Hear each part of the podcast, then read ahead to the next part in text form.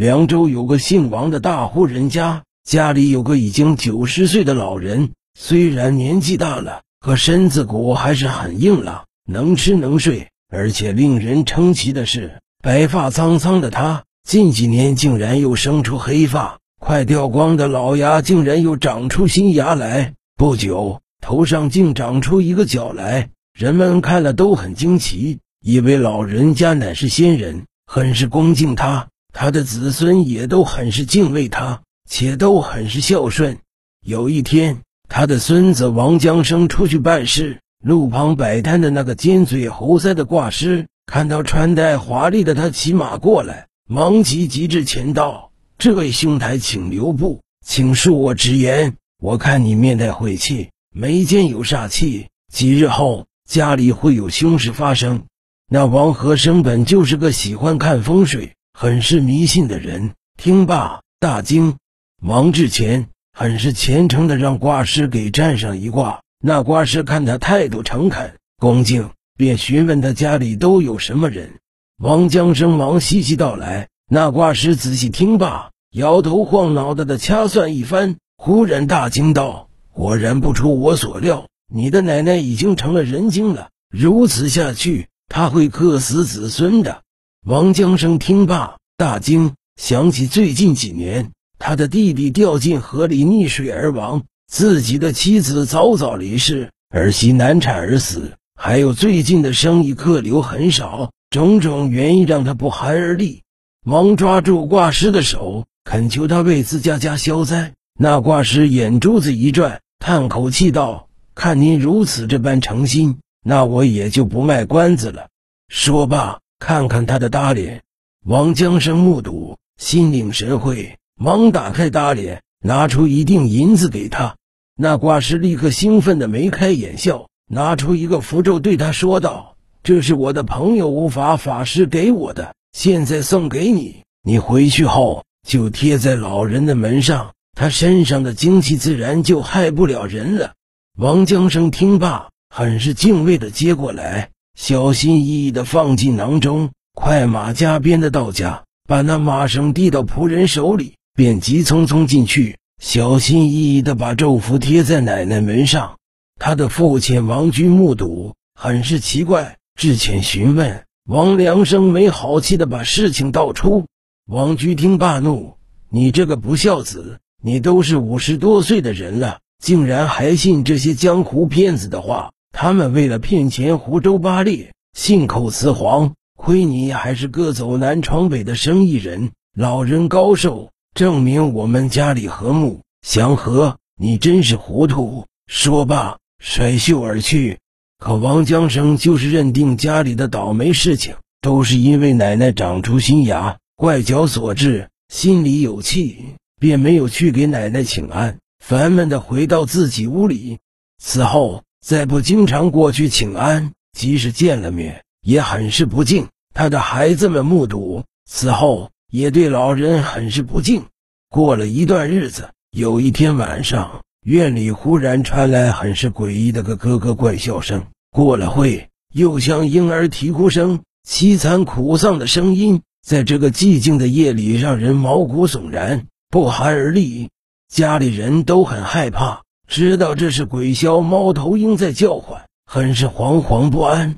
而王江生虽然也是听得心慌意乱，可心里却是窃喜。老人都说，夜猫子进了谁家宅院，那么这个家里就会有人去世。看样子，定是奶奶快离世了。他要是离世了，家里就不会再有祸端发生了。第二天，他刚起来，便听到奶奶有病的消息。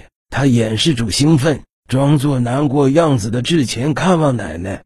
老人见很久没有过来探望他的孙子过来看他，很是高兴，笑得合不拢嘴。王江生看着他新换的新牙，很是厌恶，待了片刻离开。此后，奶奶的病情越来越重，而那鬼枭每天晚上都来此叫唤，而且从每天一个增加到十几个鬼枭叫唤。声势浩大，甚人诡异。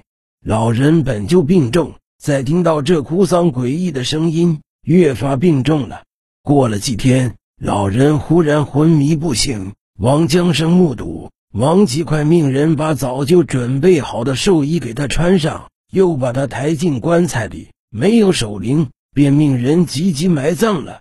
第二天，他的父亲王居从外面回来，知道噩耗后，悲痛欲绝，跪在地上痛哭流涕，怪他为什么没有停灵三天就出葬，自己没有看到母亲最后一次眼。王江生忙悲痛告诉他，这是找庙里方丈给看的日子，这个日子出葬会利于老人脱生，家里运气也好。王居听罢，只好作罢了。奶奶死后，王江生心病去掉了，很是放松，觉得自己干什么都很顺利，家里也很和睦祥和。过了几天，他从外面回来，忽然看到奶奶脸色苍白。穿着渗人的藏蓝色寿衣、寿鞋，正在院子里溜达着，以为是鬼，当时吓得魂不附体，忽然晕死过去。他飘飘荡荡地走在一个没有一丝光亮的黑暗空间里，阴冷刺骨。他就这样茫然地走着，眼神涣散，没有意识，犹如行尸走肉般。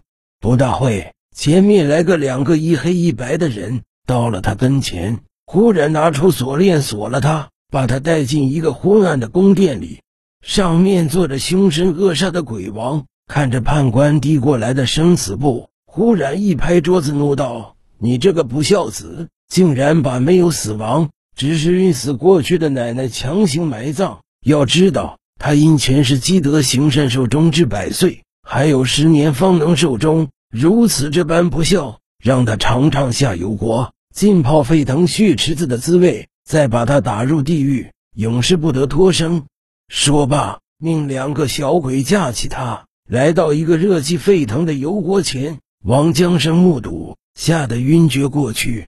待他醒来，他被黑白无常架着走出去。那白无常悠悠对他说道：“我们大王看在你寿命没有到头的份上，饶你不死。此后就看你怎么做人了。”说罢。忽然用力把他抛出去，王江生只觉得身子忽然疼痛难忍，一下子醒过来，睁开眼睛，看到床前围着家人，奶奶穿着寿衣，正慈祥的笑着看着他。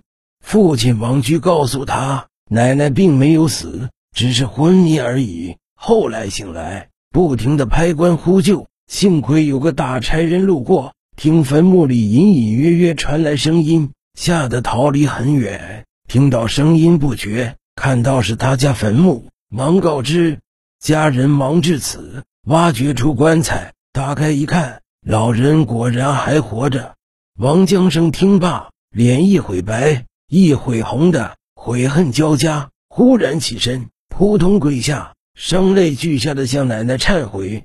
此后，王江生如之前孝顺奶奶、父亲，耳濡目染。他的孩子们也都很是孝顺，一家人过着幸福安康的生活。多年后，他的奶奶果然活到一百岁，寿终正寝。